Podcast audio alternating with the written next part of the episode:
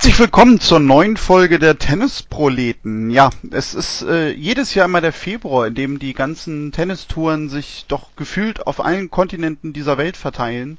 Und so haben wir natürlich auch jede Woche Geschichten, die wir besprechen können. Und über die aktuellen Beobachtungen der letzten Tage wollen wir uns heute austauschen. Mit dabei ist natürlich wieder Tobi. Hallo Tobi. Hi Daniel. Könnte ein bisschen kürzer werden heute als sonst, oder? Ist nicht so arg viel los. Ja, das ist richtig. Also wir haben so ein paar kleinere Themen, die wir sicherlich besprechen werden. Auch so ein paar News, die ihr sicherlich auf dem Schirm habt. Ähm, und ja, da werden wir vielleicht kurz, vielleicht auch etwas länger äh, das zu sagen, was wir für wichtig finden. Aber zu Anfang, Tobi, wir haben doch eigentlich ein bisschen was zu feiern. Ein, man kann, glaube ich, schon sagen, guter Freund dieser Sendung, auch wenn er selber davon gar nichts weiß. Jack Sock, Tobi, er hat mal wieder ein Match gewonnen.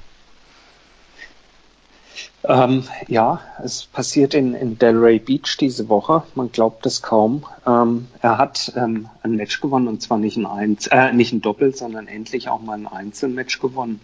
Äh, das ist ja etwas, was äh, in den letzten Jahren, muss man fast schon sagen, ähm, ziemlich selten geworden ist bei ihm.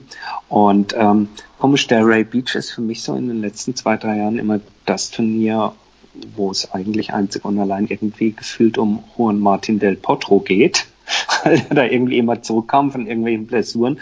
Bei dem dauert es jetzt noch ein bisschen, äh, bis er wieder am Start ist. Und umso mehr waren die Augen drauf gerichtet auf äh, Jack Sock, ob es ihm dann endlich gelingt, mal wieder einen Sieg einzufahren. Und es ist tatsächlich Wahrheit geworden, wenn auch knapp im dritten Satz im Tiebreak 7 zu 6 äh, den dritten Satz gegen Radu Albot.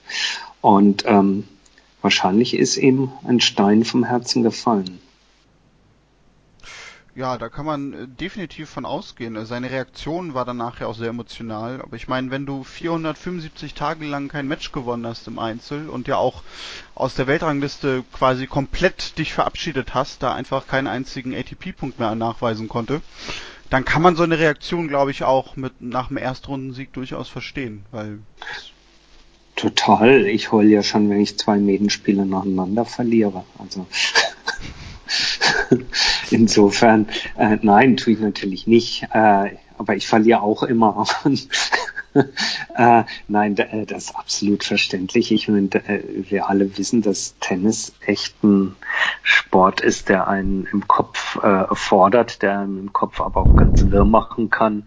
Und ähm, dass das Thema Selbstbewusstsein da natürlich mit jedem Mal mehr und mehr drunter leidet. Und du dich fragst mal, für was mache ich das hier überhaupt noch und, und kann ich es überhaupt noch?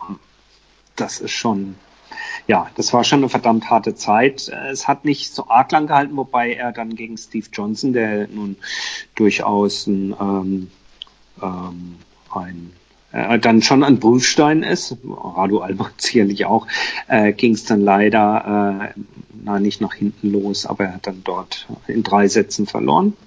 Äh, sicherlich zwei Sätze ganz gut mitgehalten, dann aber im dritten Satz relativ klar mit 1 zu 6 verloren. Und ähm, ja, es wird zu, wird zu beobachten sein, welche Turniere ihm denn die Möglichkeit geben, über eine Wildcard ähm, doch wieder in die Nähe von Weltranglistenpunkten zu kommen. Oder ob er ähm, ja, die ganz harte Nummer gehen muss und sich eben über ähm, diverse Challenger-Turniere langsam wieder ranroppen muss. Die Amerikaner drüben werden ihm sicherlich beim einen oder anderen Turnieren Gefallen tun und da spielt es ihm in die Karten jetzt, dass natürlich der Phase der Saison jetzt erstmal drüben eine ganze Menge an Turnieren äh, folgen wird. Aber ob er es, sagen wir mal, so bis zur Sandplatzsaison wieder auch nur annähernd in die, in die Richtung schaffen wird, hier bei irgendeinem der 250er Sandplatzturniere in, in, in Europa antreten zu können. Ich wage es mal zu bezweifeln. Ja, da glaube ich auch nicht wirklich dran, aber wahrscheinlich denkt er auch gar nicht so weit, sondern hofft einfach, äh, dass er demnächst und relativ schnell das nächste Match gewinnt. Ich glaube, das ich ist glaube so, ich glaube, das ist jetzt Schritt ein, für Schritt. Ja, genau, der kleine Schritt der jetzt für ihn. Das denke ich auch mal. Ein da, anderes, anderes Ding, was mir, sorry, ähm, wenn ich da jetzt springe, aber das fällt mir gerade so ein in dem Zusammenhang. Schritt für Schritt. Ähm, Carina Witthöft. Was sagst du da dazu? Also erstmal haben es alle mitbekommen. Es sollte ein Comeback von Carina Witthöft geben, ja, bei einem ähm, ITF-Turnier in Altenkirchen, das ist im Westerwald. Und äh, dort hatte sie eine Wildcard bekommen und hatte für das Turnier auch gemeldet und hat jetzt aber kurzfristig leider wieder absagen müssen aufgrund, so wie es offiziell hieß, einer Blessurverletzung, die sie also daran hindert, dort jetzt anzutreten. Ich komme deswegen drauf, weil ich, weil ich natürlich überlegte, boah, das wird auch heftig, da wieder zurückzukommen. Und dann dachte ich auch, es kann nur Schritt für Schritt gehen. Wie schätzt du das ein bei Carina Witthöft überhaupt, die gesamte Situation? Ja, also klar, das ist natürlich das absolute Gegenteil davon, ne? weil sie wird sich, glaube ich, jetzt vielleicht bis auf so ein paar Turniere äh, in Deutschland, aber ich meine, so viele gibt's für die Damen da ja auch gar nicht, auch wenn es jetzt ein paar mehr sind, wo sie vielleicht mal eine Wildcard bekommt auf der WTA-Tour, aber sonst wird sie wahrscheinlich wirklich den langen, langen Weg gehen müssen, sich über Future-Turniere dann wieder auf die WTA-Tour zurückzuspielen. Das kann wirklich sehr, sehr lange dauern. Ähm, ja, in welchem körperlichen Zustand sie ist, fitnessmäßig, kann man ja eigentlich überhaupt noch nicht beurteilen. Jetzt hat sie ja erstmal abgesagt wegen einer Verletzung. Ähm, ich bin aber grundsätzlich, äh, ja, doch positiv gestimmt. Also ich freue mich überhaupt, dass sie diesen Schritt nochmal geht. Und mhm. wir haben ja letzte Woche uns über den äh, Nachwuchs äh, unterhalten, beziehungsweise über die Spielerin, die wir so perspektivisch vielleicht sehen für die Top 100. Mein erster Gedanke war gerade, sie hat unsere Folge gehört und sich dann gedacht, also wenn die Tennisproleten sagen, es steht so schlecht um das Damentennis, dann mache ich es halt selbst. Ja, der, die Vermutung lag nahe, weil es war wirklich in dem Moment, wo unsere Sendung online ging, ich glaube 24 Stunden später, und sie ist ja immer eine der ersten, die unsere Sendung hört. Auch immer eine der ersten, äh, die schreibt, genau. Ja, ja, ja. ja. Ähm, auch eine, die durchaus auch hart mit uns ins Gericht geht ab und zu, aber ähm, ich glaube, weil wir sie immer fair in dieser, äh, in dieser Auszeit ähm, beurteilt haben, äh, ist sie eine sehr, sehr äh, gern gesehene Hörerin von uns. Nein, also äh, das hat sich wirklich gerade ganz, ganz äh, schön ergeben. Du, ich weiß es nicht, äh, wie auch äh, so oft hier. Ähm, ich glaube, wenn man da jetzt wieder antritt und dann natürlich auch zumindest in einem gewissen limitierten Rahmen an, an Interesse auf sich zieht, möchte man natürlich dort dann auch eine gute Leistung abliefern. Und wenn irgendwas nicht ganz passt oder sowas, wird sie sich das eben gut überlegen, bevor sie dann, was weiß ich, aufgrund einer Verletzung oder nicht einer wirklich äh, top äh, fitten äh, Konstitution dort dann früh rausgeht oder sowas und sich dann blöde Fragen gefallen lassen muss. Also wenn sie es ernst meint mit dem Comeback, dann glaube ich, dann sollte sie es dann angehen, wenn sie sagt, jetzt bin ich körperlich auf dem Level, äh, dass ich sage, da kann ich jetzt auch angreifen und, und auch was erreichen. Ein anderer hat das ja ähnlich gemacht aus der Damenwelt, oder? Äh, richtig. Ähm, das ist ja Kim Kleisters gewesen. Da haben wir letzte Woche auch noch drüber gesprochen, ähm, was wir denn da so erwarten. Äh, nun haben wir sie spielen sehen, Tobi. Der erste Satz doch deutlich verloren, 2-6 gegen Gabine Muguruza, die ja kurzfristig dann eigentlich ihre äh, Kontrahentin erst wurde, dadurch, dass Kiki Bertens äh, rausgezogen hatte. Und ja, sie hat in den zweiten Satz äh, im Tiebreak knapp verloren.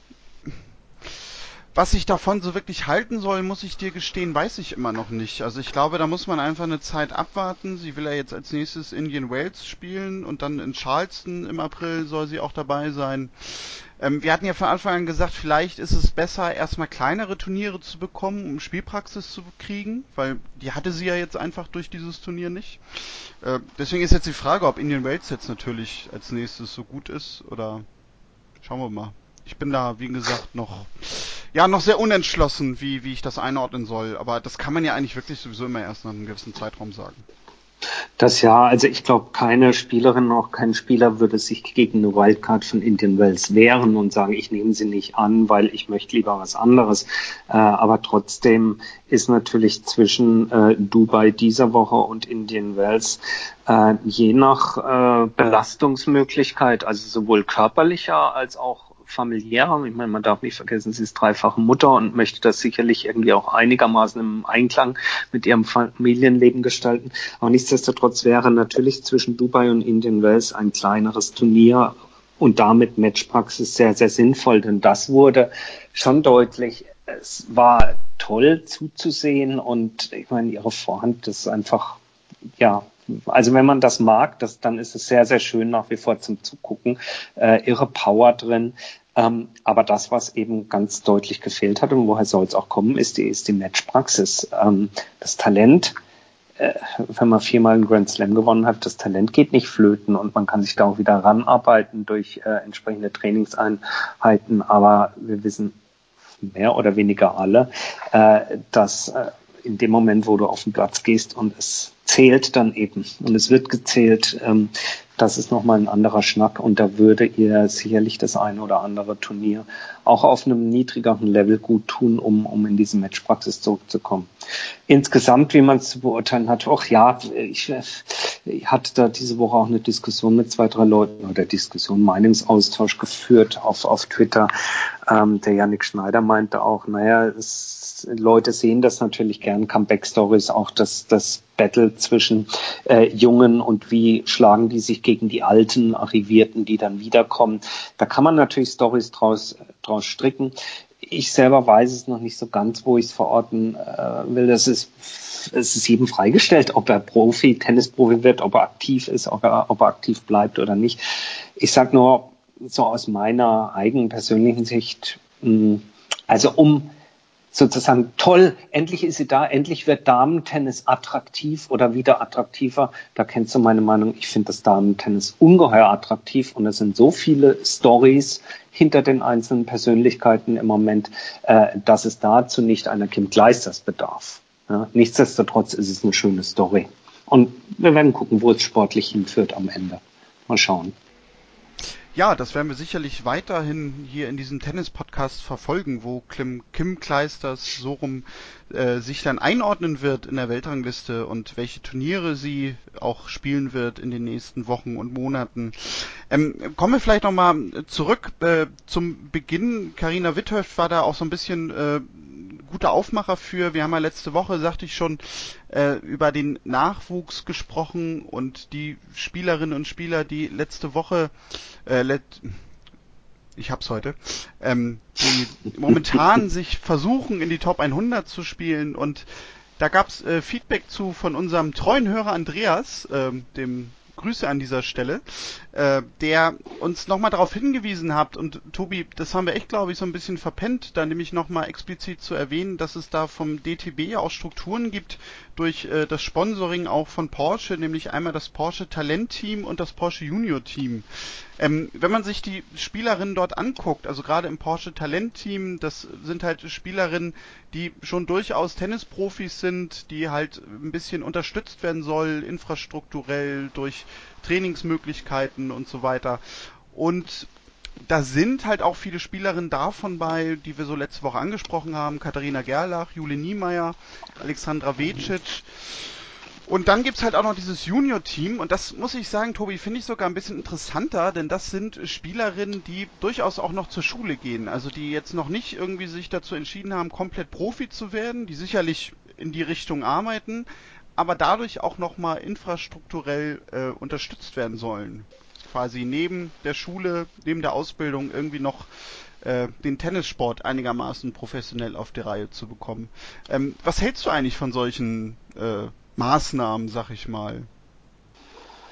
Ähm, ich glaube, dass einfach in einem, äh, im, im Profisport und den dazugehörigen, sagen wir mal, ähm, Ausbildungspfaden ähm, einfach irre Summen im Spiel sind. Also am Ende gibt es viel, viel Geld zu verdienen, aber um da hinzukommen, braucht es eben auch professionelle Strukturen und professionelle Förderung.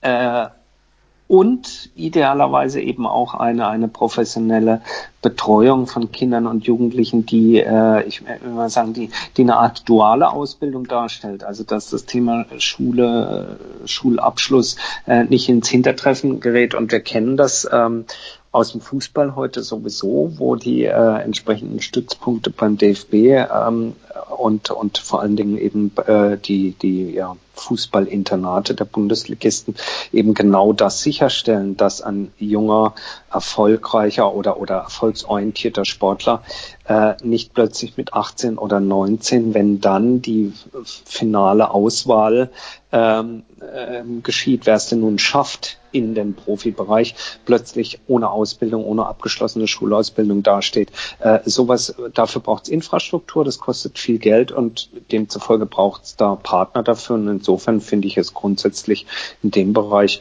ähm, ganz gut, wenn sich äh, Unternehmen da engagieren. Klar tun die das nicht aus reinem Mäzenatentum heraus, sondern äh, so jemand wie Porsche im Bereich Tennis hofft natürlich ja, auf eine gewisse positiven Abstrahleffekt aus Marketing-Gesichtspunkten, überhaupt keine Frage.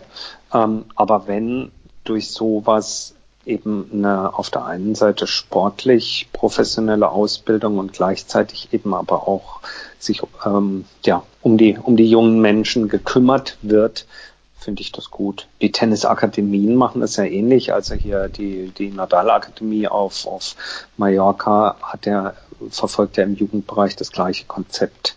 Ähm, ich glaube, bei Moratoglu ist es ähnlich in der Wollte Academy. Sagen, ja. ähm, und das ist auch richtig. Das ist, die Auslese ist so brutal. Ähm, egal in, in welchen dieser Sportarten, insbesondere eben in den Sportarten, wo es dann später auch um richtig viel Kohle geht, äh, da hängen viele Träume dahinter und ähm, wenn die dann plötzlich zerplatzen, weil halt drei halt doch besser sind als du und als Nummer vier reicht's dann nicht mehr, ähm, dann wäre das wirklich, wirklich äh, schade, wenn junge Menschen da so totalen Schiffbruch äh, erleiden. Insofern, wenn es Sportverbände wie hier der DTB schaffen, äh, finanzstarke Partner mit ins Boot zu holen, finde ich das grundsätzlich eine ganz gute Sache. Ja, da bin ich bei dir. Ähm, natürlich wäre es interessant, allgemein nochmal Infos zu kriegen, wie eigentlich genau dieser Ablauf aussieht. Also wer Barbara Rittner zum Beispiel bei Instagram folgt, kriegt das ja auch immer mit. Da gibt's ja dann auch verschiedene Lehrgänge, die gemacht werden an Wochenenden, an bestimmten Tagen, mehrmals im Jahr. Ähm, wie genau die Struktur aussieht, ähm, Tobi, ist sicherlich auch nochmal ein Thema, was wir dann hier intensiver besprechen werden.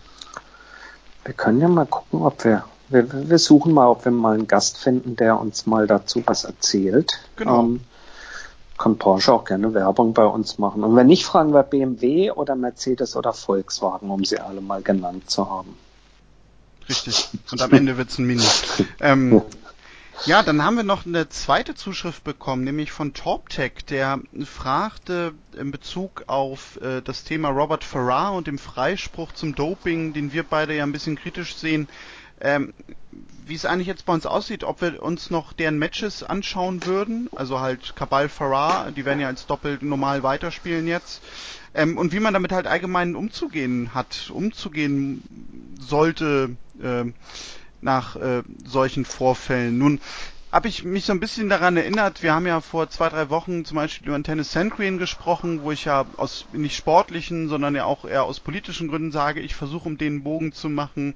Es gibt ja auch viele andere Vorfälle allgemein im Sport. Ich meine, wir brauchen ja nur über Olympia oder sowas sprechen, mit Korruptionsvorwürfen oder auch äh, nachgewiesen Korruption, ähm, wo man eigentlich auch als Sportfan sagt, naja, also eigentlich dürfte man sich das nicht mehr anschauen. Doping jetzt mal ganz plakativ gesagt, haben im Sport ja eigentlich irgendwie jeden Tag. Äh, sorgt das bei dir emotional noch dafür, dass du irgendwie sagst, ich schaue mir das jetzt nicht mehr an? Nee, natürlich nicht, denn sonst müsste ich ja gleich sämtliche Tennis-TV, WTA-TV-Abos kündigen, was ich nicht tue. Manchmal nur aus taktischen Gründen. Aber das ist ein anderes Thema. Nein, und ähm, ich glaube, ja, oh Mann, das Thema ist echt schwierig, ich weiß. Und es ist ja, ähm, ich glaube, man blendet das aus. Also nicht Mann, sondern ich, ich blende das aus. Und es holt einen dann manchmal bitter wieder ein, diese Wahrheit. Und ähm, ich bin da auch eher skeptisch, ähm, ob der Aussage, die die auch ein Dominik Thiem da getroffen hatte. Ich glaube, der Janik Schneider sprach es neulich an, der ähm, das sagte, naja, ich lege meine Hand für ins Feuer, dass, äh, dass äh, von den Topspielern keiner dopt oder sowas. Es ist so sauschwierig, aber es ist äh, eben, solange nichts bewiesen ist, ist es etwas, was ich ausblende und mich einfach nur über den, für den Sport und die sportlichen Leistungen begeistere. Aber ich weiß, dass es irgendwo im Hintergrund mitschwebt. Irgendwie so. Ja, also Du hattest, glaube ich, auch dieses Beispiel schon mal gebracht, wenn man sich zum Beispiel so ein 100-Meter-Finale natürlich auch anschaut, wo es ja schon häufig in dieser Disziplin ähm, Vorfälle gab, dass äh, Medaillen zurückgenommen wurden, aberkannt worden sind, weil Sprinter überführt wurden mhm. und die ja sogar teilweise dann auch später wieder mit dabei sind nach zwei, drei Jahren Sperre. Ähm, und das guckt man sich ja trotzdem irgendwie an. Also ich, ich glaube, bei mir ist es auch so, ich, bei Kabal Farah werde ich jetzt, glaube ich, erstmal die nächste Zeit sagen, hm, muss ich nicht sehen. Aber das ist im Tennis ja, das ist im Tennis ja aber auch wieder ein anderes Angebot. Ne? Also gerade jetzt äh, Grand Slam erste Wochen. Ich meine, du hast da so viele Matches, die dir angeboten werden, die du sehen kannst. Äh, da dann zu sagen, also ich gucke jetzt explizit diesen Spieler nicht, ist ja dann eigentlich sogar nicht mal eine große Leistung. Das Entscheidende wäre ja dann sogar eher, wenn zum Beispiel dann ein Grand Slam Finale oder so ist, guckt man es dann nicht, weil man sagt, da ist ein Spieler bei, der einen gewissen Hintergrund hat, äh, der aus meiner Sicht äh, den sportlichen Gedanken verletzt. Ja, ja, aber wie gesagt, ich, ich, ich finde das einfach sehr, sehr, sehr schwierig, das, das, das Ganze für mich selber so einzuordnen, solange die Begeisterung für den Sport generell so da ist. Mhm. Merke ich einfach immer, wie man das dann doch wieder irgendwo in, in den Hinterkopf schiebt und, und, und gedanklich irgendwo ver, verbannt. Mich interessiert zum Beispiel, mich interessiert Radsport nicht sonderlich und ich gucke es deswegen nicht. Aber wenn es mich interessieren würde, würde ich es wahrscheinlich gucken, obwohl ich nicht an diese Mehr glaube, dass die nach wie vor da bei der Tour de France ohne Doping den Berg so toll hochkommen. Und ist nach dem Motto, nach Lance Armstrong und Jan Ulrich hat sich das alles geändert. Die haben ihre Trainingsmethoden geändert und die kommen jetzt auf diesen Mont Ventoux oder wie der heißt, kommen die einfach jetzt super hoch. Jetzt Gott sei Dank, wo es kein Doping mehr gibt. So, es ist ein sauschwieriges Thema und ähm, dann dürfte ich ja, dann hätte ich auch ähm, vorletztes Jahr hatte ich in, war ich in Rom bei ähm, Sharapova gegen Halep. Ein total geiles Match an einem Samstagnachmittag in Rom. Strahlender Sonnenschein im Mai. Hätte ich aus dem Stadion gehen müssen. Habe ich aber nicht. Ich habe das Match genossen. Tja, Inkonsequent, sag ich dir. Ja, aber ich habe es nicht bereut. Ich habe ich hab sogar ein Bier dabei getrunken. Hm. Ja, Noch immerhin, inkonsequenter. Immer, immerhin ja. schön getrunken. Das ist ja okay. Ja. Dann. Nein, da gab es nichts schön zu trinken. Das war per se sehr, sehr schön. Ich glaube, es war auch das letzte Mal, dass Sharapova in einem Halbfinale stand. Kann gut sein. Müssen wir jetzt auch nicht nachgucken. Es ist und bleibt ein schwieriges Thema. Richtig. Und es wird ja auch ein Thema sein, was uns immer beschäftigen wird. Mhm. Ähm, ein Thema, was uns äh, dann doch wieder mehr beschäftigt, als wir dachten, beziehungsweise ein Spieler, ist Roger Federer, der diese Woche überraschend bekannt gegeben hat, auch gedopt er, hat oder was? Ja, nee, das nicht, äh, glücklicherweise nicht, sondern ähm, am Meniskus operiert worden ist. Äh, die Operation war, wie selber wohl von ihm verlautbart äh, unumgänglich, um weiterhin sportlich äh, Leistung bringen zu können. Und er hat sich deswegen jetzt für diesen Eingriff entschieden mit, das muss man immer dazu sagen, 38 Jahren. Viele andere hätten wahrscheinlich dann gesagt, gut, dann äh, ist jetzt halt der Punkt, wo ich vielleicht auch meine Karriere beende, denn jetzt nochmal irgendwie Reha und der ganze Fitnessaufbau, das möchte ich nicht machen. Meine These ist aber, Tobi, diese Operation und dieser Ausstieg, weil er wird jetzt äh, definitiv die Sandplatzsaison auch auslassen und erst im Juni dann wahrscheinlich in Halle wieder zurückkommen, ähm, ist das Beste, was ihm passieren konnte. Das Beste? Boah, das weiß ich nicht. Ob es das Beste ist. Also das Beste natürlich in Anführungszeichen, weil man wünscht keinem eine Verletzung und eine Operation. Aber ich glaube, du weißt, wie ich es meine. Ich bin am überlegen, was du denkst. Ist deine, deine Überlegung hinten dran, dass er sich in den kommenden Monaten nicht mit Ruhm bekleckert hätte, vor allem, also immer im Hinblick auf die Erwartungshaltung. Bei Roger Federer ist ja zumindest von der Öffentlichkeit alles, was unterhalb von einem Halbfinale ist, ist eine Blamage, also kennst du es. Aber äh, ist es vor dem Hintergrund, dass du sagst, du wärst von ausgegangen, dass er in, in den Wells Miami und dann auch, ob nun nur die French Open oder auch noch ein Standplatzturnier mehr oder weniger, sowieso nichts groß geholt hätte? Oder weswegen meinst ja, du? Ja, gar nicht mal, sondern ich, ich, ich, ich glaube, der, der Vorteil wird sein, dass er komplett ausgeruht, ausgeruht in die äh, Rasensaison geht. Also, dass der Körper sich wirklich komplett erholt. Keine, keiner Belastung ausgesetzt ist jetzt in nächster Zeit. Und ähm, wir sagten ja nämlich gerade, also wenn wir irgendwie sehen, dass er nochmal Chancen hat, vielleicht auch auf einen Grand Slam-Titel, dann halt in Wimbledon. Und ich glaube, das kann dann wirklich vielleicht so ein bisschen der Vorteil sein, dass sein Körper ausgeruht ist und er diese Sandplatzsaison nicht mitgenommen hat. Und was auch hinzukommt, das ist so ein bisschen mein Gedanke an das Comeback 2017. Wir wissen alle, wie ausgebufft er ist. Und ich traue ihm auch durchaus zu, dass er mit 38 sich jetzt nochmal sagt, Mensch Leute, ich habe gerade jetzt eh Zeit, äh, ich denke mir vielleicht in meinem Spiel nochmal irgendeine Kleinigkeit neu aus oder überarbeite nochmal was, um in Wimbledon nochmal mit was Neuem groß aufzutrumpfen. Ja, genau in der Reihenfolge und der Kombination. Ich glaube, äh, das haben wir auch schon mehrfach gesagt, wenn noch ein Grand Slam-Titel in ihm schlummert, den er holen kann, dann ist es wahrscheinlich der eben jener in Wimbledon. Die Kombination aus zu dem Zeitpunkt wieder absolut fit sein, ähm, frisch zurückzukommen, plus seine, ähm, ja, sein Spiel, äh, ich will nicht sagen seine Überlegenheit, war es jetzt nicht mehr in den letzten Jahren, aber die, die Kombination aus seinem hervorragenden Rasenspiel plus körperlich fit dann auf den Punkt zu sein, könnte, könnte, könnte, könnte, könnte hinhauen. Könnte hinhauen. Und vielleicht ist es ja dann doch irgendwie auch so Teil eines größeren Plans zu sagen. Und wenn das klappt, dann fahre ich noch nach Olympia, trage die Schweizer Flagge rein, also die wird man ihm dann wohl in die Hand drücken. Da wird er gar nicht sagen müssen, dass er es gerne machen würde. Und dann lässt das bleiben. Äh, ja, also ich, ich das glaube ich nämlich auch, weil jetzt einige auch schon irgendwie meinten, daraus ableiten zu können, naja, also wenn er sich nochmal jetzt sogar groß operieren lässt, dann wird er jetzt nicht äh, irgendwie in diesem Jahr noch aufhören, sondern dann wird er schon noch länger spielen wollen. Das glaube ich aber gar nicht mal unbedingt, dass äh, das jetzt irgendwie was, also sollte er jetzt zum Beispiel entschieden haben, er will eigentlich äh, Ende des Jahres aufhören und lässt sich jetzt aber operieren und macht deswegen nochmal weiter. Ich glaube, dass das an seinem grundsätzlichen Plan gar nichts ändert, sondern es ging ihm, glaube ich, jetzt wirklich einfach nur darum, diese Operation ist notwendig, um überhaupt konkurrenzfähig genau. zu sein. Das ist, glaube ich, das Ausschlaggebende. Ja. Und da geht es, glaube ich, gar nicht darum, äh, wie lange er jetzt noch plant, irgendwie äh, Tennis zu spielen. Ja, gebe ich dir recht. Also, ich glaube auch. Also ich denke, ich denke, dass dieses Jahr sein letztes sein wird und ähm, so oder so ist die Operation für ihn, so man dem, dem allen Glauben schenken kann, was da kommuniziert worden ist, ist ja sowieso unumgänglich.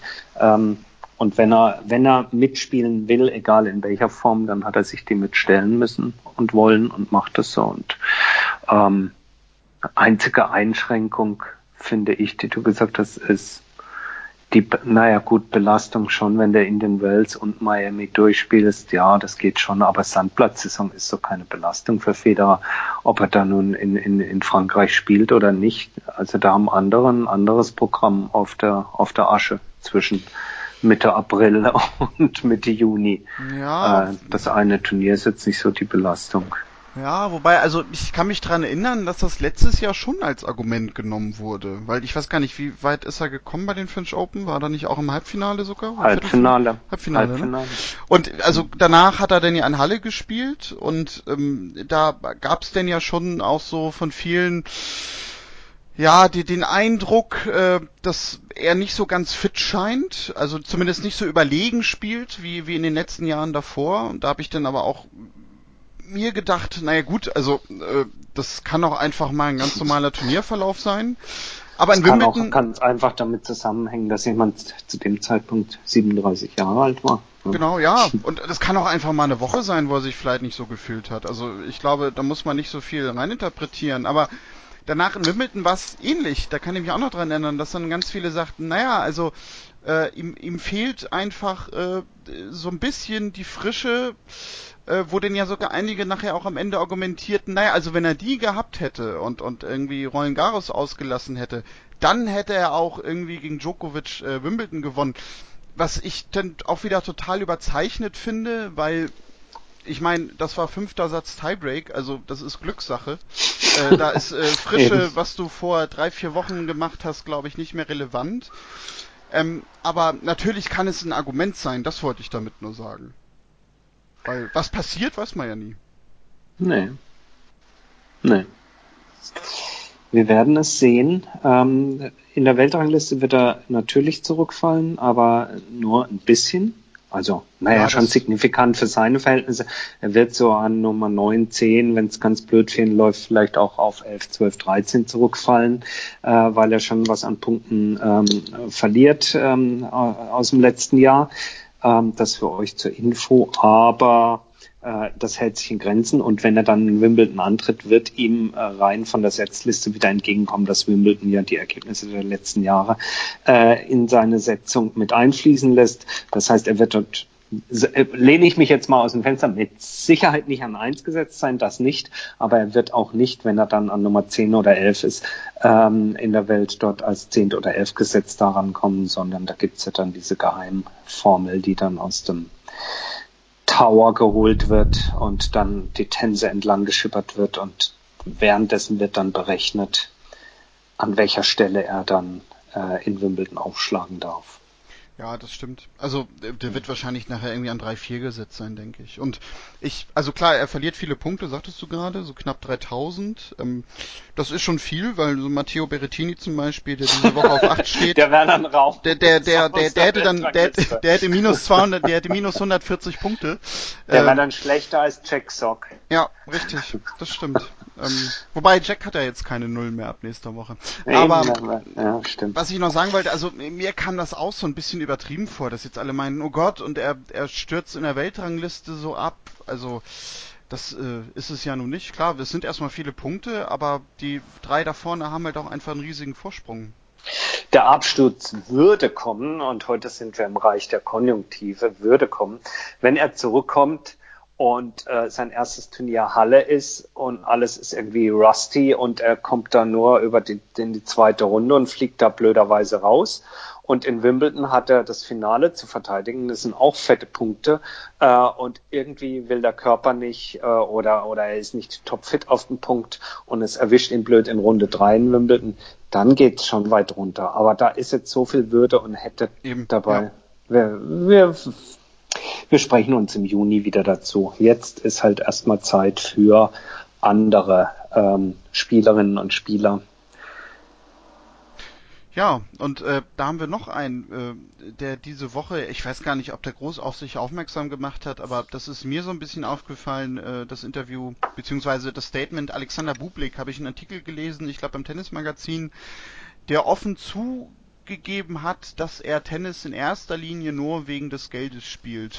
Ähm, Finde ich jetzt eigentlich so gar nicht so ein großes Ding. Ich meine, das steht da jedem frei zu. Und ich fand zum Beispiel auch, oder hatte den Eindruck, dass das jetzt auch ein bisschen überzeichnet wurde in diesem Artikel, weil, ich meine, wenn er, er absolut überhaupt keinen Spaß am Tennissport hätte, wird er sich ganz bestimmt nicht irgendwie durch die Welt quälen und durch die Welt fliegen, äh, und äh, trotzdem dann immer wieder auf den Court gehen. Also da wurde ja auch noch irgendwie dann als Zitat angebracht, äh, dieses äh, Ich hasse Tennis und was ist das für ein blöder Sport.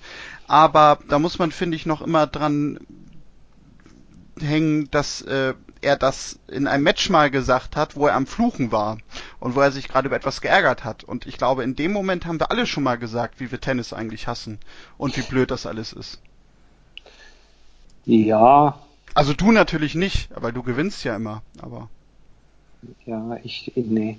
Ähm, also das sind Profisportler, sprich es ist deren Beruf und wenn er sagt, äh, er würde gerne was anderes machen, aber kann das halt gut und kann damit gutes Geld verdienen, das ist okay. Äh, ich glaube insgesamt ähm, kommt für einen, oh jetzt wird's philosophisch im Leben mehr bei raus, wenn man Dinge gut kann oder wenn man Dinge gerne macht, dann macht man sie für gewöhnlich auch gut und wenn man das beides miteinander äh, verbinden kann und da am Ende auch noch Geld bei rüberkommt, von dem man leben kann, dann ist das ein sehr, sehr großes, ein sehr, sehr großer Teil vom Glück im Leben oder ein Teil vom Glück im Leben. Ich glaube, wenn man einer, einer sinnstiftenden Beschäftigung nachgeht, die einem Freude macht, Spaß macht, man damit Geld verdienen kann. Wenn es bei ihm anders ist, ist vollkommen in Ordnung. Es gibt auch Leute, die spielen gerne Tennis, aber können halt besser, keine Ahnung, äh, Unterlegscheiben und Dübel verkaufen. Oder Podcast ähm, machen.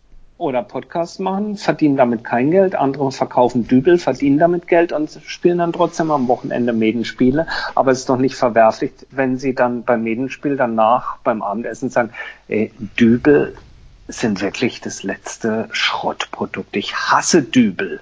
Ich hasse Dübel. Mein ganzes Leben begleiten sie mich. Äh, acht Millimeter, vier Millimeter dicke Dübel, Spreizdübel. Ich hasse sie. Ja, äh, aber es gibt ihm die Freiheit, abends nach Feierabend eine Trainerstunde zu nehmen und am Samstag schon wieder eine LK zu steigen, weil er so gut Tennis spielt und sich das leisten kann, so viele Trainerstunden zu nehmen, durchs Dübel verkaufen. Also lange Rede, kurzer Sinn. Ich finde das, ich finde das nicht schlimm. Äh, schöner ist andersrum. Äh, bei Nick Kyrgios, über den haben wir schon ein paar Mal hier im Podcast gesprochen, ist es auch so, der würde lieber Basketball spielen, mit seinen Kumpels abhängen. Ähm, als äh, Tennis spielen. Manchmal macht das aber auch ganz gern, verdient damit auch gutes Geld. Es sind Profisportler. Und wie gesagt, man muss immer vorsichtig sein bei diesen Übersetzungen, wobei ich bin mir nicht ganz sicher, ob er das nicht in einem, ich glaube, er hat es jetzt im Interview mit der französischen L'Equipe gesagt.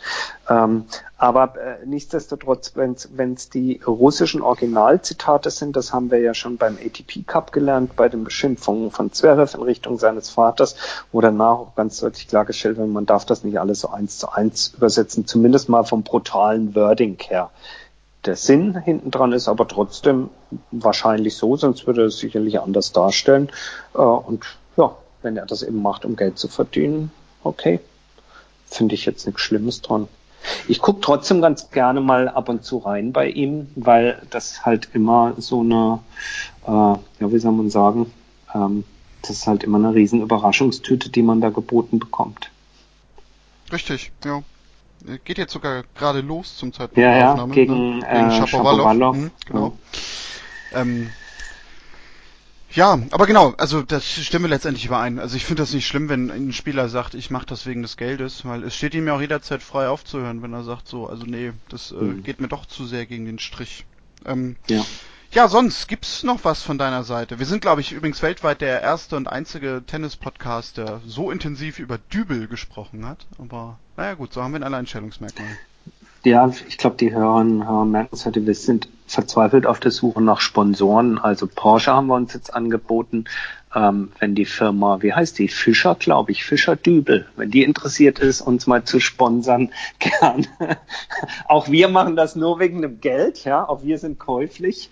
Ähm, zumindest 15 Sekunden zwischendrin. Nein, also, ähm, sonst gibt's, äh, lass mich überlegen, gibt's noch, noch irgendwie was? Ähm, ähm, sagen wir mal so, wenn Yannick Sinner heute im äh, Viertelfinale gestanden hätte in Marseille, dann würde ich jetzt noch sagen, wir müssen über Yannick Sinner sprechen. So hat er nur eine weitere gute Woche hingelegt, keine sehr gute, aber eine gute Woche hingelegt, sodass wir das nochmal verschieben werden, äh, uns ausführlicher über ihn zu unterhalten. Ähm, aber ich bin mir ziemlich sicher, dass wenn wir den Podcast hier in Zukunft, äh, in der Zukunft noch weiter betreiben werden, dass wir noch öfter über ihn sprechen werden. Das könnte durchaus passieren, ja. Das ist richtig. Hm. Ein ganz junger ist mir noch eingefallen, ein 16-jähriger ähm, äh, Spieler in äh, Rio. Ähm, so ähnlich äh, wie Rafael Nadal, gell? Ähm, natürlich nicht, äh, sondern, ach komm Mensch, jetzt mir fällt der Name nicht ein. Ähm, Al, äh, nicht Alcatraz. Carlos Alcaraz? Alcaraz, genau, Alcatraz. So habe ich es mir gemerkt. Also Alcatraz hat äh, zumindest für Aufsehen gesorgt, dass er dort ein äh, irre gutes Match abgeliefert hat. Im zweiten Match dann gegen Korea, das ist der hm. Bruder, also Korea Junior sozusagen, ausgeschieden ist. Äh, das war sicherlich ein Hingucker mit 16 auf der ATP-Tour da ein Turnier zu gewinnen. Ähm, und insofern eine kleine News. Auf der anderen Seite denke ich mir dann mal, ey, vorsichtig, vorsichtig. Erstmal angucken die Leute. Es wird nicht alle Nase lang ein neuer Roger Raphael oder Novak geboren. Wir gucken mal, was danach kommt.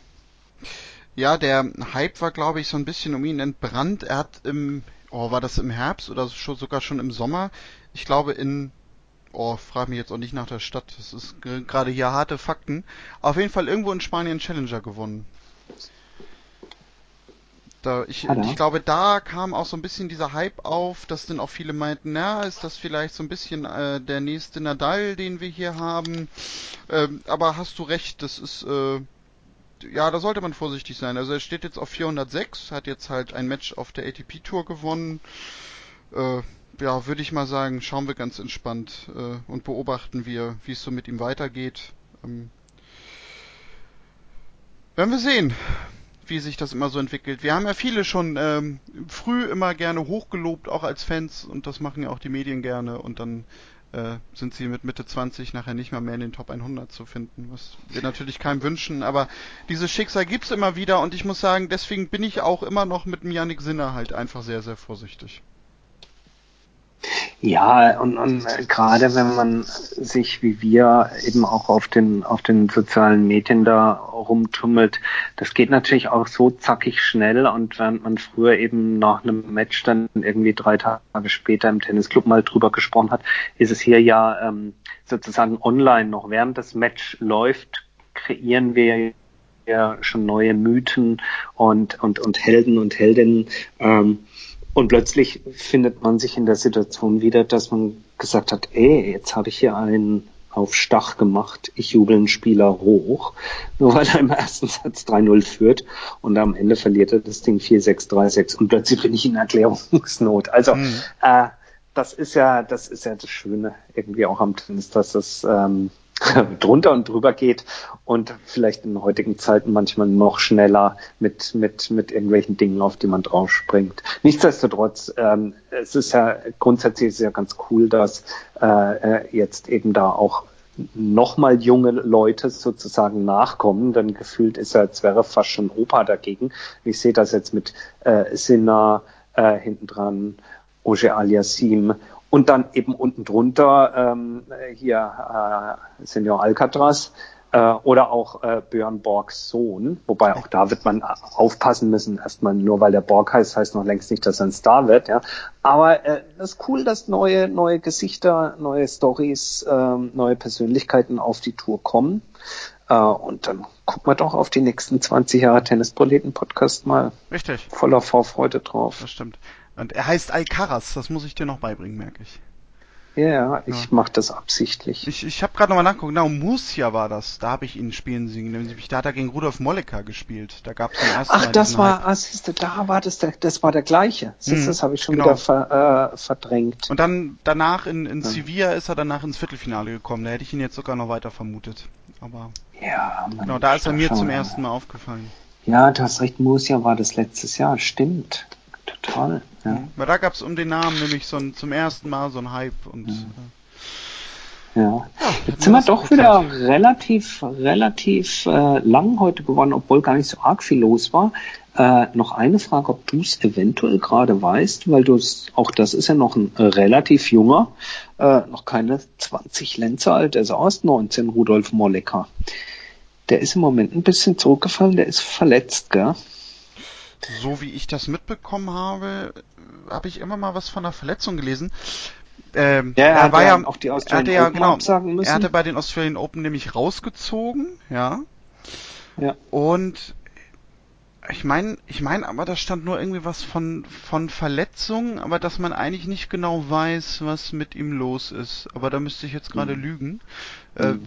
ich habe noch einmal kurz nachgeguckt. Er hat am, am Ende Januar hat er bei einem Challenger noch ein Spiel gespielt, ist aber gleich in der ersten Runde 6-3, 6-1 rausgeflogen. Hm.